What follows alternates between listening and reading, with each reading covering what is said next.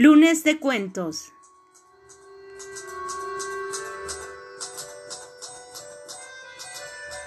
Voz Angie Torres.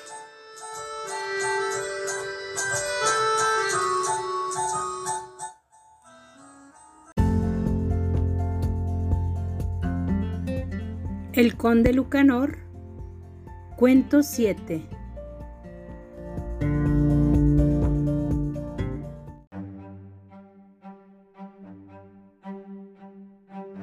De lo que aconteció a una mujer que le decían Doña Truana.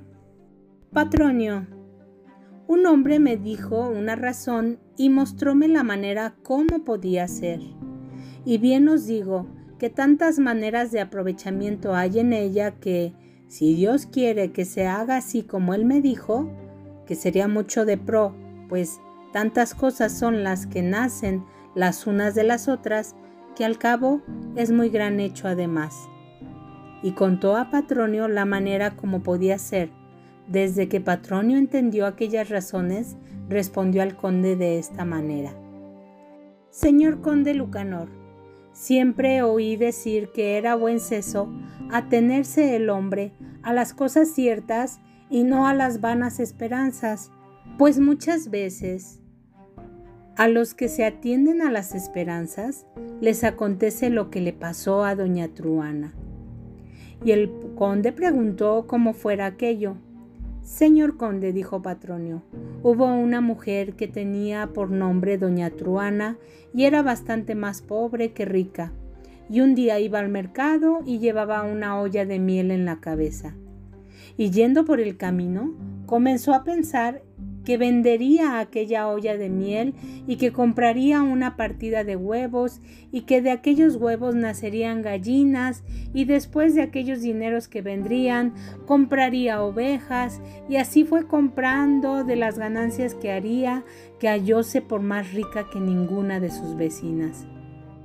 Y con la riqueza que ella pensaba que tenía, estimó cómo casaría a sus hijos y a sus hijas y cómo iría acompañada por la calle con yernos y nueras y cómo decían por ella cómo fuera de buena ventura en llegar a tan gran riqueza siendo tan pobre de como solía ser.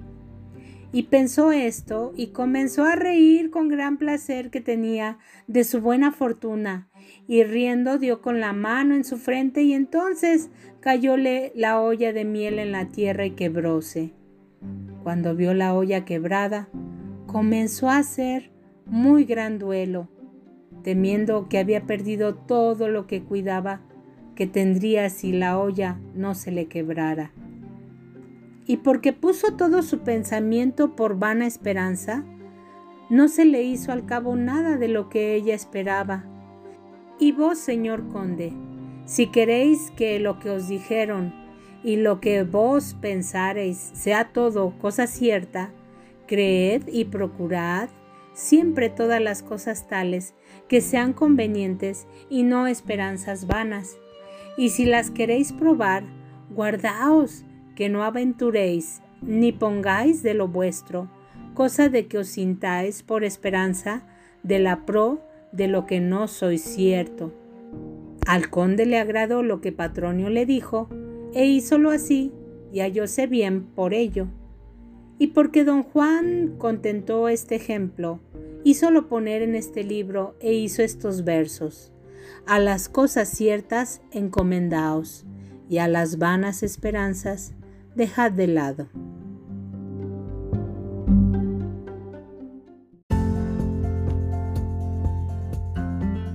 El conde Lucanor, cuento 35.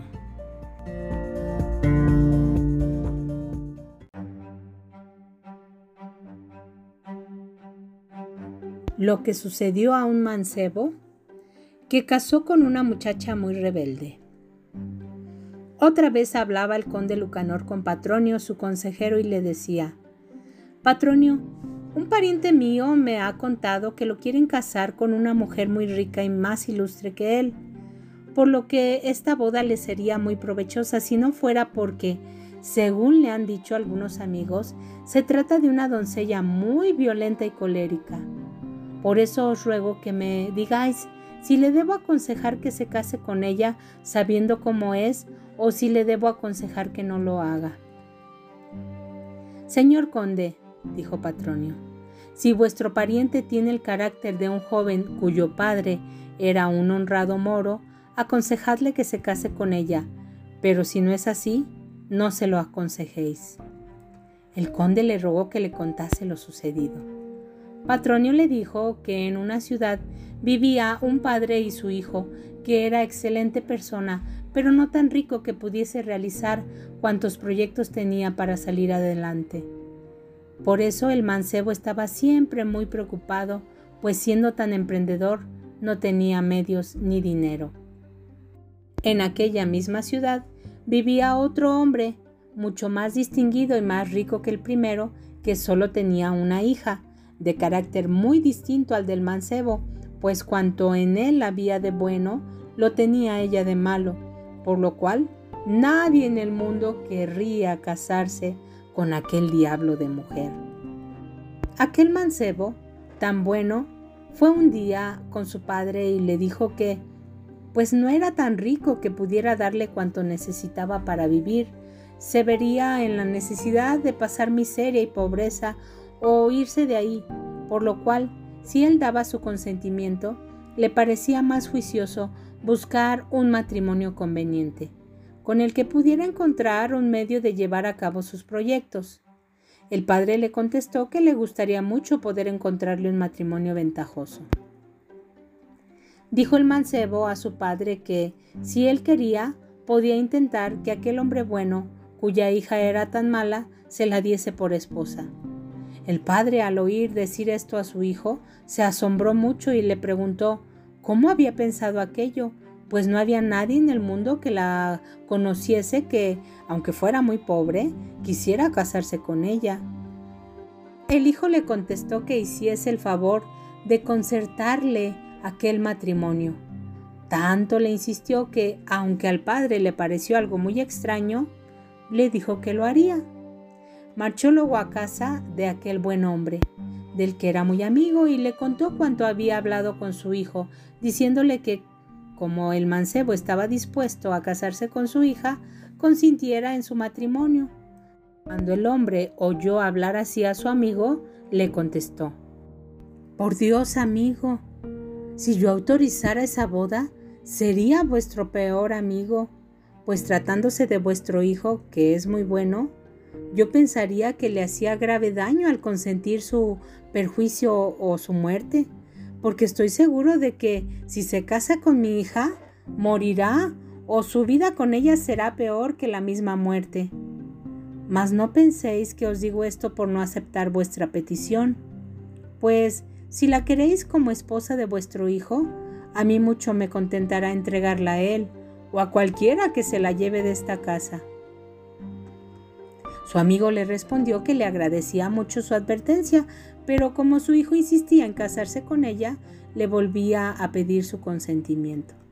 Celebrada la boda, llevaron a la novia a casa de su marido y, como eran moros, siguiendo sus costumbres, les prepararon la cena, les pusieron la mesa y los dejaron solos hasta la mañana siguiente. Pero los padres y parientes del novio y de la novia estaban con mucho miedo, pues pensaban que al día siguiente encontrarían al joven muerto o muy mal herido. Al quedarse los novios solos en su casa, se sentaron a la mesa y antes de que ella pudiese decir nada, miró el novio a una, otra parte y al ver a un perro le dijo bastante airado, Perro, danos agua a las manos. El perro no lo hizo. El mancebo comenzó a enfadarse y le ordenó con más ira que les trajese agua para las manos. Pero el perro seguía sin obedecerle. Viendo que el perro no lo hacía, el joven se levantó muy enfadado de la mesa y cogiendo la espada, se lanzó contra el perro, que al verlo venir así, emprendió una veloz huida perseguido por el mancebo, saltando ambos por entre la ropa, la mesa y el fuego, tanto lo persiguió que al fin el mancebo le dio alcance, lo sujetó y le cortó la cabeza, las patas y las manos, haciéndolo pedazos y ensangrentando toda la casa, la mesa y la ropa. Después, muy enojado y lleno de sangre, volvió a sentarse a la mesa y miró en derredor. Vio un gato, al que mandó que trajese agua para las manos. Como el gato no lo hacía, le gritó ¿Cómo? Falso traidor. ¿No has visto lo que le he hecho al perro por no obedecerme? Juro por Dios que si tardas en hacer lo que mando, tendrás la misma muerte que el perro. El gato siguió sin moverse, pues tampoco es costumbre suya llevar agua a las manos. Como no lo hacía, se levantó el mancebo, lo cogió de las patas y lo estrelló contra una pared, haciendo de él más de cien pedazos y demostrando con él mayor ensañamiento que con el perro. Así, indignado y colérico, haciendo gestos de ira, volvió a la mesa y miró a todas partes. La mujer al verle hacer todo esto pensó que se había vuelto loco y no decía nada. Después de mirar por todas partes, vio a su caballo, que estaba en la cámara, y aunque era lo único que tenía, le mandó muy enfadado que les trajese agua para las manos. Pero el caballo no le obedeció. Al ver que no lo hacía, le gritó ¿Cómo, don caballo? ¿Pensáis que porque no tengo otro caballo, os respetaré la vida si no hacéis lo que yo mando? Estáis muy confundido. Pues sí, para desgracia vuestra. Si no cumplís mis órdenes, juro ante Dios daros tan mala muerte como a los otros, porque no hay nadie en el mundo que me desobedezca y que no corra con la misma suerte. El caballo siguió sin moverse. Cuando el mancebo vio que el caballo no lo obedecía, se acercó a él, le cortó la cabeza con mucha rabia y luego lo hizo pedazos. Al ver su mujer que mataba al caballo, aunque no tenía otro, y que decía que haría lo mismo con quien no le obedeciese, pensó que no se trataba de una broma y le entró tantísimo miedo que no sabía si estaba viva o muerta. Y él, así, furioso, ensangrentado y colérico, volvió a la mesa, jurando que si mil caballos, hombres o mujeres hubiera en su casa que no le hicieran caso, los mataría a todos. Se sentó y miró a un lado y a otro con la espada llena de sangre en el regazo. Cuando hubo mirado muy bien, al no ver a ningún ser vivo sino a su mujer, volvió la mirada hacia ella con mucha ira y le dijo con muchísima furia, mostrándole la espada, Levantaos y dadme agua a las manos. La mujer, que no esperaba otra cosa sino que la despedazaría, se levantó a toda prisa y le trajo el agua que él pedía y le dijo, Ah, cuántas gracias doy a Dios porque habéis hecho lo que os mandé. Pues de lo contrario, y con el disgusto que estos estúpidos me han dado, habría hecho con vos lo mismo que con ellos. Después le ordenó que le sirviese la comida y ella le obedeció cada vez que le mandaba alguna cosa, tan violentamente se lo decía y con tal voz que ella creía que su cabeza rodaría por el suelo. Así ocurrió entre los dos aquella noche, que nunca hablaba ella sino que se limitaba a obedecer a su marido. Cuando ya habían dormido un rato, le dijo, Con tanta ira como he tenido esta noche, no he podido dormir bien Procurad que mañana no me despierte nadie y preparadme un buen desayuno. Cuando aún era muy de mañana, los padres, madres y parientes se acercaron a la puerta y como no se oía a nadie, pensaron que el novio estaba muerto o gravemente herido. Viendo por entre las puertas a la novia y no al novio, su temor se hizo más grande y ella al verlos junto a la puerta se les acercó muy despacio y llena de temor comenzó a increparles Locos, insensatos, ¿qué hacéis allí? ¿Cómo os atrevéis a llegar a esta puerta? ¿No os da miedo hablar? Callaos, si no todos moriremos, vosotros y yo. Al oírla decir esto, quedaron muy sorprendidos Cuando supieron lo ocurrido entre ellos aquella noche, sintieron gran estima por el mancebo porque había sabido imponer su autoridad y hacerse él con el gobierno de su casa. Desde aquel día en adelante, su mujer fue muy obediente y llevaron una buena vida. Pasados unos días, quiso su suegro hacer lo mismo que su yerno, para lo cual mató un gallo, pero su mujer le dijo, En verdad, don fulano, que os decidís muy tarde, porque de nada os valdría aunque mataseis cien caballos, antes tendrías que haberlo hecho, que ahora nos conocemos de sobra. Y concluyó Patronio, vos, señor conde, si vuestro pariente quiere casarse con esa mujer y vuestro familiar tiene el carácter de aquel mancebo, aconsejarle que lo haga, pues sabrá mandar en su casa. Pero si no es así, no puede hacer todo lo necesario para imponerse a su futura esposa, debe dejar pasar esa oportunidad. También os aconsejo a vos que, cuando hayáis de tratar con los demás hombres, les deis a entender desde el principio cómo han de portarse con vos. El conde vio que este era un buen consejo, obró según él y le fue muy bien.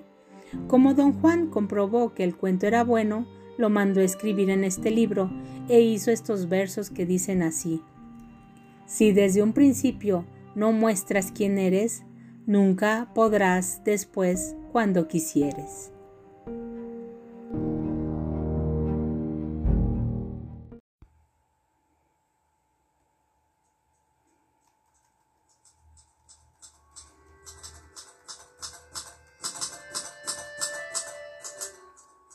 Lunes de cuentos.